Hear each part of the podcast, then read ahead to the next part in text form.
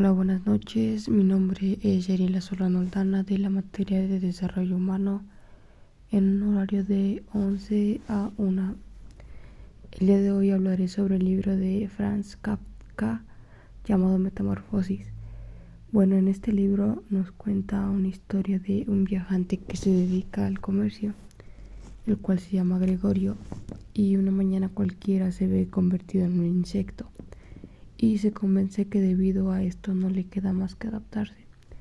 Conforme van pasando los días se siente menos integrado en su familia y se esconde. Gregorio se siente temeroso ya que su familia lo rechaza porque él era quien sustentaba económicamente a ellos.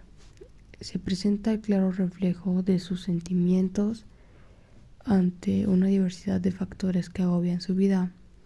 Puede también que el cambio que sufre el personaje de humano a insecto sea una simple metáfora que corresponde con la infancia sufrida por el autor, que le transforma que le transforma en una persona bastante lista, pero con una personalidad independiente y excluida del mundo que lo rodeaba.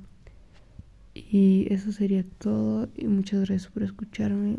Hasta luego.